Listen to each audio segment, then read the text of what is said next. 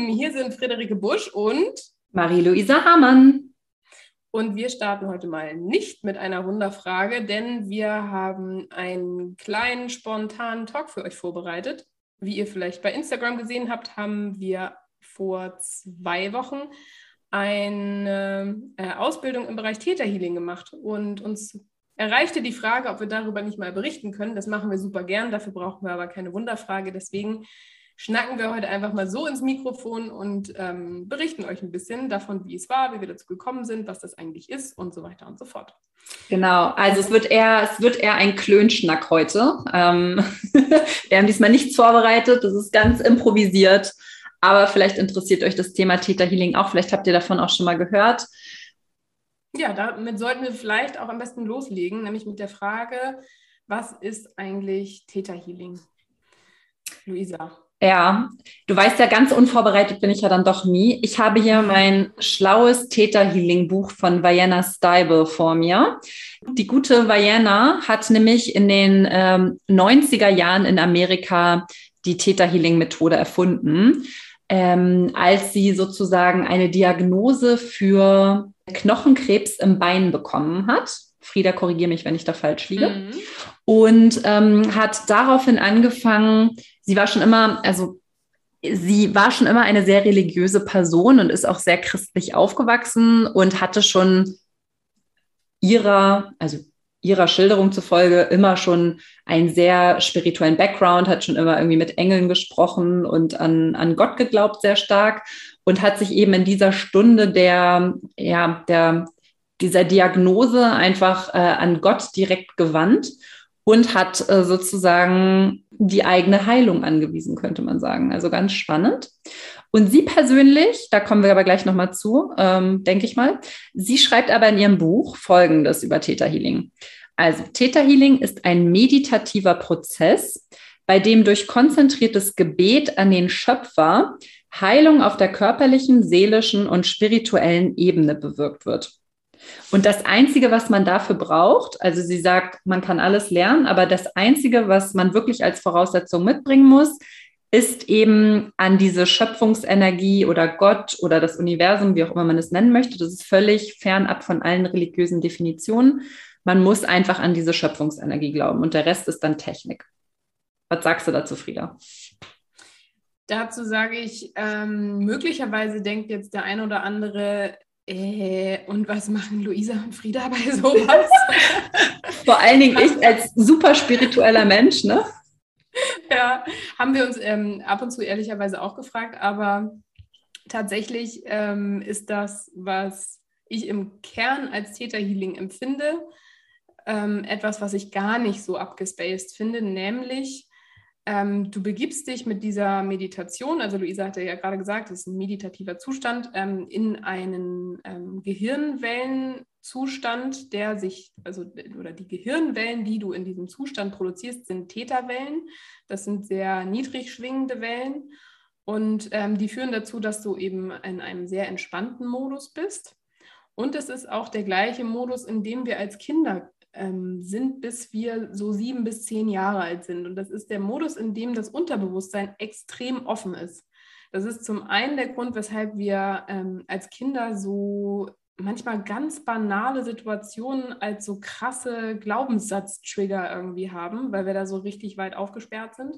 Und das ist aber auch der Grund, weshalb ähm, wir uns am Ende auch für Täterhealing interessiert haben, weil du in diesem Modus einfach an das Unterbewusstsein oder auch das Unbewusste rankommst ähm, und einfach Themen, die du im bewussten Gespräch vielleicht in drei Jahren erst geklärt hättest, ähm, einfach wesentlich schneller auflösen kannst, weil ähm, du schneller an die tatsächlichen Ursachen rankommst, auch schneller ähm, dementsprechend an Lösungen kommst und ähm, ja, es das irgendwie so, so mächtig macht. Das war so unser Einstieg dafür und vielleicht macht es das für euch ein bisschen greifbarer, wie wir plötzlich in diese super abgefahrene Welt reingekommen sind. ja, super abgefahren auf jeden Fall. Also das kann ich wirklich bestätigen. Mm, was man aber auch sagt oder was auch Vienna sagt, die Begründerin, ist eben, dass man Theta Healing nicht ähm, als Ersatz für eine ärztliche Behandlung nehmen soll. Es steht auch offiziell in ihrem Buch. Sie glaubt an diese, an diese Selbstheilung oder auch an die Heilung durch einen anderen, auch auf DNA-Basis. Ähm, was mich aber tatsächlich eher an Theta Healing interessiert hat, war dieses ganze seelische Thema. Also Glaubenssatzarbeit, was Frieda eben auch schon sagte, weil dieser Täterzustand ist eben auch die gleiche Gehirnwelle, die man eben benutzt, wenn man Hypnose, also im Hypnosezustand ist und sozusagen kurz vor dem Tiefschlaf ist. Also im Tiefschlaf ist die Gehirnwelle noch mal geringer. Und ich fand dieses Konzept einfach sehr spannend, weil ich gemerkt habe, ich bin ein sehr reflektierter Mensch und auch durch das Coaching und meine eigene Coaching-Ausbildung, halbes Psychologiestudium etc. wusste ich eigentlich sehr stark über meine eigenen Glaubenssätze Bescheid oder auch über gewisse Themen, die ich in meinem Leben habe. Aber ich hatte immer das Gefühl, trotz allem ist einfach dieser, dieser letzte Groschen bei mir nicht gefallen. Also ich wusste immer so, das und das ist mein Glaubenssatz, aber es hat sich bei mir einfach nicht aufgelöst, beziehungsweise spulte sich dann so durch alle Beziehungen, die ich hatte und ähm, ich mich auch jedes Mal wieder gefragt habe, ich weiß doch eigentlich, was das Problem ist, warum kann ich es nicht abstellen? Und das war dann für mich auch der Grund, zum Beispiel mal zu einer Theta-Healing-Sitzung selber zu gehen als Klient. Warst du auch schon mal beim Theta-Healing, Frieda? Ja, ne? Ja, ich habe das, ähm, also wir haben ja, äh, also Luisa und ich haben zu recht ähnlichen Zeitpunkten irgendwie unabhängig, aber irgendwie auch gemeinsam entschieden, mal zum Theta-Healing zu gehen. Ähm, und mir ging das sehr, sehr ähnlich. Also ähm, für mich war das eben auch, ähm, ja, so, so viele Durchbrüche, die ich in meinem bisherigen Werdegang einfach nicht so hatte. Auch viele Dinge, auf die ich glaube, ich nicht unbedingt gekommen wäre oder wirklich erst sehr, sehr spät. Ähm, und da bin ich eigentlich super, super happy, dass ähm, ich das gemacht habe, ähm, weil ich glaube, dass ich jetzt so viel mehr Zeit habe, ähm, ein vielleicht leichteres Leben zu führen. Und ihr könnt euch eine Tätersitzung so vorstellen, um vielleicht das ein bisschen greifbarer zu machen. Also nee, ich, ich setze nochmal an einem anderen Punkt an, was ich nämlich nochmal ganz wichtig finde beim Täterhealing. Also ich habe jetzt mit ein paar Leuten auch schon drüber gesprochen und gemerkt, dass ähm, da manchmal eben so ein bisschen Angst oder Skepsis ist. Ne? Hypnose, bin ich da überhaupt irgendwie, ähm, was machen die Menschen da mit mir so? Und ähm, drei von, ich glaube, sieben oder neun Grundprinzipien, ihr seht, ich bin schon voller Profi, äh, des Theta Healings sind einmal der freie Wille, ähm, der gesunde spirituelle Menschenverstand und die, die der Basis des, des, der Co-Creation. Also man geht immer davon aus, nichts geschieht ohne ähm, die Zustimmung des Klienten. Ähm, der Klient erschafft immer mit, er ist immer ansprechbar und das können Luisa und ich auch aus unseren mhm. eigenen Erfahrungen sagen. Man ist immer voll da. Ähm, da wird nichts gemacht, was man nicht möchte und es wird auch regelmäßig nach Zustimmung gefragt. Ähm, und man ist ähm, da stets mit seinem eigenen freien Willen. Also ähm, ja, wer jetzt vielleicht irgendwie Gedanken von einer Sekte hat und weiß ich nicht, willenlosen Menschen, die einen Guru hinterherlaufen, ähm, davor muss man meiner Meinung nach keine Angst haben, wenn man in seiner Persönlichkeit gut gefestigt ist und ähm, einfach auch Grenzen aufzeigen kann und auch so. Also sind Täter, Healer wirklich sehr empathische Menschen. Ich kann mir schwer vorstellen, also die, die ich bisher kennengelernt habe, dass da irgendwer irgendwie was Böses möchte. Ja, wie du schon sagtest, dieser Täterzustand ist ja nicht, dass du ausgenockt bist. Also ich weiß nicht, wie deine Erfahrung im Täterzustand ist, aber ich fühle mich dann so leicht beschwipst. Also jetzt hätte ich irgendwie ein bisschen was getrunken und wäre so ein bisschen in so einer happy Wolke irgendwie gefangen. Ja. Und könnte nicht so ganz klar denken. Also ich bin nicht mehr auf dieser rationalen Ebene, aber es strömen so extrem viele Erinnerungen deines Unterbewusstseins auf dich ein, wenn du was gefragt wirst, an die ich persönlich gar nicht rangekommen wäre. Also ich erinnere mich sehr, sehr schwer an meine oder an vieles aus meiner Kindheit. Und in dem Zustand kamen dann wirklich so Momente hoch, die so real wieder waren, als wenn sie irgendwie gestern passiert wären. Und wie gesagt, wie du auch schon sagtest, du bist ja ständig, du wirst ständig angesprochen, du bist in Interaktion, dir wird da nichts eingeredet, sondern es ist halt ein Dialog, aber eben in diesem mentalen Zustand dieser Täterwelle.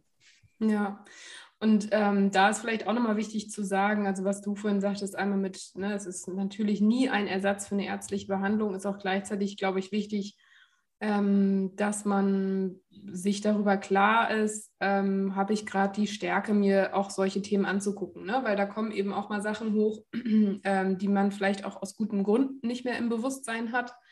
Ähm, das muss jetzt gar nicht extrem traumatisch sein, aber ähm, das sind einfach echt unschöne Dinge und da muss natürlich jeder auf sich achten und schauen, bin ich gerade in der Lage, das zu handeln oder habe ich vielleicht noch eine andere Unterstützung? Ne? Also bin ich vielleicht zum Beispiel in einer Gesprächstherapie oder sowas, wo ich das im Zweifel auch äh, aufarbeiten kann. Also da ne, wieder freier Wille, äh, gesunder Menschenverstand. Ähm, da muss man natürlich die Ressourcen für haben. Ähm, ja. Und in so einer Sitzung eben selbst ähm, ist es so, dass man erstmal die äh, Zustimmung gibt als Klient, dass äh, dieses Täterhealing eben stattfinden darf. Und ähm, dann wird eigentlich dem beide in so einen, diesen Täterwellenzustand gegangen sind, also sowohl der Klient als auch der Practitioner wird eben geschaut, welche Glaubenssätze gibt es da, die den Klienten irgendwie blockieren und ähm, wie können die aufgelöst werden. Und das ähnelt, finde ich, in vielen Facetten eigentlich einem Coaching ähm, weil da mit Fragetechniken einfach versucht wird, ähm, neue Perspektiven aufzuzeigen, neue Blickwinkel und darüber neue Erkenntnisse zu gewinnen. Ähm, wo es dann am Ende abweicht von einem Coaching, ist, ähm, dass tatsächlich ähm, der Practitioner dem Klienten äh, zum einen Downloads geben kann. Das sind ähm, ja, so kleine, man kann sich das wirklich vorstellen wie so kleine Programme, die, ähm, die äh, integriert werden beim Klienten. Wenn zum Beispiel jemand ähm, Gefühle gar nicht kennt. Also manche Menschen kennen bestimmte Gefühle nicht und haben da vielleicht gar nicht die Rezeptoren für. Und der ähm, Practitioner, der downloadet dem Klienten dann dieses Gefühl, zum Beispiel Selbstliebe, ähm, damit ja, der Klient im Nachgang in der Lage ist, das Gefühl zu empfinden. Und der Practitioner, das heißt der Täter Healing, schickt dann eben auch nochmal ähm, Heilung und ähm, löst eben diese Glaubenssätze auch auf. Dazu ähm, haben wir ja auch zwei Folgen gemacht. Also da wird dann eben schon auch nochmal abgetestet, ist der alte Glaubenssatz noch ähm, gültig? Also das kann man mit Muskeltests machen. Äh, stimmt der Klient diesem ähm, Glaubenssatz unterbewusst noch zu oder nicht? Und hat er auch einen neuen Glaubenssatz, den erarbeiten Klient und Practitioner dann zusammen, hat er den angenommen oder nicht? Und das ist, wenn man, wie Luisa eingangs schon sagte, eben daran glaubt, dass es irgendwie eine höhere Intelligenz oder eine universelle Energie oder sowas gibt. Ähm, wenn man daran glaubt, dann ist das tatsächlich einfach eine wirklich schöne Sache. Und ganz persönlich haben diese Sessions auch deswegen so ein schönes Gefühl gegeben, weil ich einfach so das Gefühl hatte, ich werde gesehen in dem, was ich bin und es ist vollkommen in Ordnung so. Ich kann das wirklich aus meiner Warte sehr empfehlen. Ja, was ich dabei so faszinierend finde, ist einfach diese Macht der Gedanken. Und ich glaube, das ist auch das, wie ich es mir einfach erkläre, dass wir so, so mächtig sind in dem, wie wir denken und was wir denken täglich und damit einfach unsere Realität auch wirklich beeinflussen können. Wir haben es ja auch in dieser Spiritualität für Logiker-Folge ja auch schon mit mehreren, ne? Quantenphysik, Quantenphilosophie. Das Thema wird ja immer und immer größer und in die Richtung springt natürlich Theta Healing auch. Ähm, dass wir einfach alleine durch die Beobachtung eines Experimentes das Experimentenergebnis zum Beispiel beeinflussen können. Einfach dadurch, dass gewisse Wellenfrequenzen schwingen, was auch immer, wir einfach wirklich was beeinflussen können. Und das ist eben das, was ich so spannend an Theta Healing finde, dass wir uns einfach wirklich unsere, laut Theta Healing, unsere Realität so kreieren können, wie wir es möchten, wenn wir uns eben mit dieser universellen Kraft verbinden und eine positive Intention haben. Das ist für mich sehr, sehr spannend, womit ich tatsächlich noch nicht viel anfangen kann ist dieses ganze Thema an der eigenen oder auch an fremder DNA zu arbeiten. Mhm. Also wie du schon sagtest, man kann sehr, sehr gut Glaubenssätze auflösen. Das war auch meine Erfahrung in meinen Sessions. Ich bin da rausgegangen und für mich war das einfach ein Quantensprung, den ich da in zwei Sitzungen gemacht habe. Das waren Themen, an denen ich seit Jahren reflektiert und gearbeitet habe für mich selbst. Also ähm, ich war jetzt nie in, in Gesprächstherapie oder so, aber es hat sich einfach für mich komplett aufgelöst und ich habe auch diese, diese Ängste und diese, diesen Kontrollzwang einfach nicht mehr so. Und was ich aber schwierig finde für mich noch, vielleicht kommt das auch mit Erfahrungen, die man macht, oder vielleicht konzentriert man sich dann auch einfach nur auf, ich sag mal, auf Glaubenssatz, Glaubenssatzarbeit, ist eben dieses Thema, ja, wir können wirklich auch physisch heilen ne? und uns dann mit dieser universellen Kraft verbinden und Heilung im menschlichen Körper anweisen. So, das ist für mich alles noch sehr fremd und irgendwie so ein bisschen so, hm, I don't know, kann ich irgendwie nicht so viel mit anfangen. Aber laut Vienna funktioniert ja auch das. Und wir können anscheinend auch unsere eigene DNA umprogrammieren. Ähm, ich weiß nicht, wie stehst du zu diesem ganzen Körperthema? Also Glaubenssatz habe ich herausgehört, ist bei dir auch, wo du sagst, du ja, glaubst du 100 Prozent? Ja, nee, ähm, das geht mir ähnlich, ähm, eigentlich exakt wie dir. Also, wobei ich auch sagen muss, ich glaube schon daran, dass wir mit der Kraft unserer Gedanken schon auch Teile unserer Gesundheit ähm, steuern. Ne? Also das hatten wir in dieser Spiri-Folge 17 auch, dass zum Beispiel ich ein Gen in mir tragen kann für eine Krankheit und es wird aber vielleicht nicht aktiviert und es wird vielleicht nicht aktiviert oder es wird nicht aktiviert aufgrund von Umwelteinflüssen und dazu gehören eben auch meine Gedanken. Und ich kann mir tatsächlich vorstellen, dass auch das hatten wir, da hatten wir ein paar Beispiele in dieser Folge, dass Leute eben wirklich, also der Zusammenhang zwischen der Qualität ihrer Gedanken und der Schwere ihrer Krankheit einfach ähm, zu sehen war. Ob das jetzt alles ausschlaggebend war, das weiß man natürlich nicht, aber ähm, irgendwie finde ich das logisch. Deswegen glaube ich am Ende, dass ähm, der Glaube des Klienten da ganz ausschlaggebend ist. Und das ist vielleicht auch nochmal ein wichtiger Punkt, ähm, den man beim Täterhealing auch nochmal erwähnen kann. Der Practitioner, der heilt tatsächlich ja nicht selbst, sondern wie Luisa gerade schon sagte, er weist Heilung an. Also er sagt der universellen Energie, heile das bitte. Und der Practitioner, der bezeugt das nur. Und da kommt man eben wieder zu diesem Experiment, was Luisa gerade schon meinte. Ähm, es gibt in der Quantenphysik tatsächlich Experimente, wo nachgewiesen ist, dass wenn ein Experiment beobachtet wurde oder wenn Teilchen beobachtet wurden, dass sie sich anders verhalten haben, als wenn sie nicht beobachtet wurden. So, das heißt, der Healer, der heilt nicht selbst, sondern er weist das an, aber dadurch, dass der Healer es bezeugt, kann die Heilung stattfinden. Und das kann auf seelischer und auch auf körperlicher Ebene ähm, stattfinden. Wie gesagt, ich glaube, wenn ein Klient da wirklich sehr, sehr verbunden ist und ähm, da einen starken Glauben hat, dann ähm, ist das für mich logisch. Und ich finde es auch wieder logisch, dass es nicht, also bei mir würde es, glaube ich, nicht funktionieren, einfach weil ich nicht dran glaube. Dann kann es auch gar nicht funktionieren. Mhm. Ähm, ja, deswegen äh, bin ich gespannt, wie sich das weiterentwickelt. Also ich auf jeden Fall habe Lust weiter irgendwie in diese Welt vorzudringen mit ne, dem gesunden spirituellen Menschenverstand, den, den wir so mitbringen und mal zu gucken, was so passiert. Ich kann auf jeden Fall ein Erfolgserlebnis verzeichnen, weil ich mir nämlich am Wochenende einen Parkplatz manifestiert habe und nicht nur irgendeinen, sondern wirklich exakt diesen Parkplatz. Ich kannte nämlich das Hotel, wo wir hingefahren sind und es sollte Sturm geben und ich wollte, dass das Auto sicher steht und ich habe mir exakt diesen Parkplatz manifestiert. Und ich glaube ehrlicherweise, wenn man immer mehr in diese Welt reinkommt, solche Erfahrungen macht, vielleicht auch seine Sichtweise ändert, dass man dann nach und nach möglicherweise auch mit den anderen Themen irgendwie in dem Bereich mehr Nähe findet und wenn nicht, dann finde ich das irgendwie auch voll, voll okay. Ich weiß nicht, ja. Lisa, wie ist so dein Blick auf die weitere Reise mit Theta Healing? Ja, erstmal willkommen in der Welt äh, des erfolgreichen Manifestierens. Danke, danke. Wie du weißt, äh, praktiziere ich das ja schon länger. es fängt bei Parkplätzen an äh, oder auch in ausgebuchten Yogakursen, dass ich mir dann wünsche, dass dann doch noch spontan ein Platz frei ist. Natürlich, ohne dass die andere Person zu Schaden kommt, die äh, nicht kommt. Äh, und bis zu Menschen, die ich in meinem Leben manifestiert habe. Aber ähm, ja, ich bin auch sehr gespannt und wir haben ja jetzt auch erst einen Kurs gemacht. Wir können ja jetzt schon theoretisch als Practitioner arbeiten.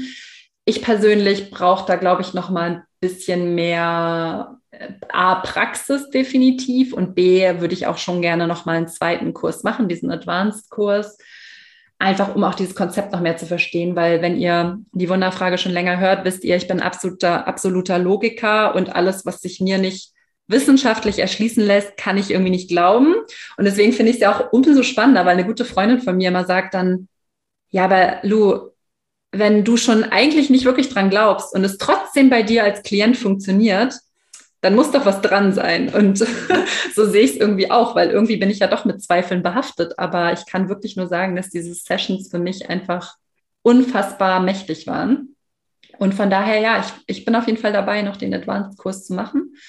Ähm, was ich eben auch so einen spannenden Aspekt finde, auf den sind wir noch nicht eingegangen, ähm, ist auch dieses ganze Thema Rückführung, äh, Arbeiten mit vergangenen Leben etc. Mhm. Und meine persönliche Meinung dazu, dass es auch eher dann wieder so ein wissenschaftlicher Approach ist, weil, weil du jetzt vielleicht denkst, so, oh Gott, äh, Wiedergeburt, was ist das dann, was, was erzählen die denn da jetzt heute? Wer sind diese Menschen, die da heute mit uns sprechen? Ich persönlich glaube sehr, sehr stark einfach an die Macht von DNA und von Speicherung in der DNA. Also nicht ohne Grund haben Menschen, die zum Beispiel ein Herz transplantiert bekommen oder eine Leber auf einmal Erinnerungen oder irgendwelche Talente, die sie vorher noch nicht hatten. Und ich glaube einfach ähm, gar nicht so sehr vielleicht an diese Wiedergeburt der Seele, aber dass wir einfach unfassbar viel in unserer DNA speichern und eben auch vergangene Erfahrungen unserer Eltern und der Generation vor uns und wir da auch sehr, sehr viel mit in unser Leben tragen. Und das finde ich einen ganz, ganz spannenden Aspekt von Theta Healing, weil das eben auch da reingeht und du auch wirklich Erinnerungen auf, auf einmal auf Erinnerungen zugreifen kannst, die nicht deine sind. Und das war für mich auch so ein Wow-Moment, als ich auf einmal in einer Situation war, die einfach de facto nicht mein Leben war. Ähm, und sich daran dann angefühlt hat, ne? Wie bitte? Die nicht dein Leben war, sich aber in der Erinnerung so angefühlt hat. Genau, ja, ja. Also es war in dem ja. Sinne mein Leben, aber halt nicht mein jetziges in 2000 irgendwas oder seit 1989. Ja. Und das finde ich auch einen ganz, ganz spannenden Aspekt, in den ich einfach noch ja viel tiefer einsteigen möchte und das auch noch mehr verstehen möchte. Also von daher, ja, sehe ich das auch, Frieda. Wir machen weiter. Genau, eine spannende ähm, Reise, die wir da angefangen haben. Ich denke, man wird es vielleicht, wenn wir sie weitermachen, äh, hier und da auch in der Wunderfrage merken. Ihr könnt euch aber immer darauf verlassen, dass wir unsere logischen wissenschaftlichen Wurzeln ähm, nicht verlieren werden. ja. Wir hoffen aber trotzdem, ähm, dass ihr damit klargekommen seid, dass wir jetzt mal ähm, eine Zeit lang einfach ganz unstrukturiert gesabbelt haben. ich ja. fand es ganz cool. Und ja, wenn ihr noch Fragen habt ähm, zum Thema Theta Healing, ähm, unsere Erfahrungen und so weiter, dann schreibt uns immer gerne auf Instagram. Und ansonsten freut euch auf die nächste ganz normale Folge, die ist wie immer. Die kommt äh, auch bald schon raus. Ja, über Toxic Positivity können wir schon mal teasern. Sehr schön. Ja, dann würde ich also, sagen, sind wir für heute durch, Frieda, oder? Es bleibt natürlich noch zu sagen, träumt groß und bleibt wundervoll. Bis zum nächsten Mal.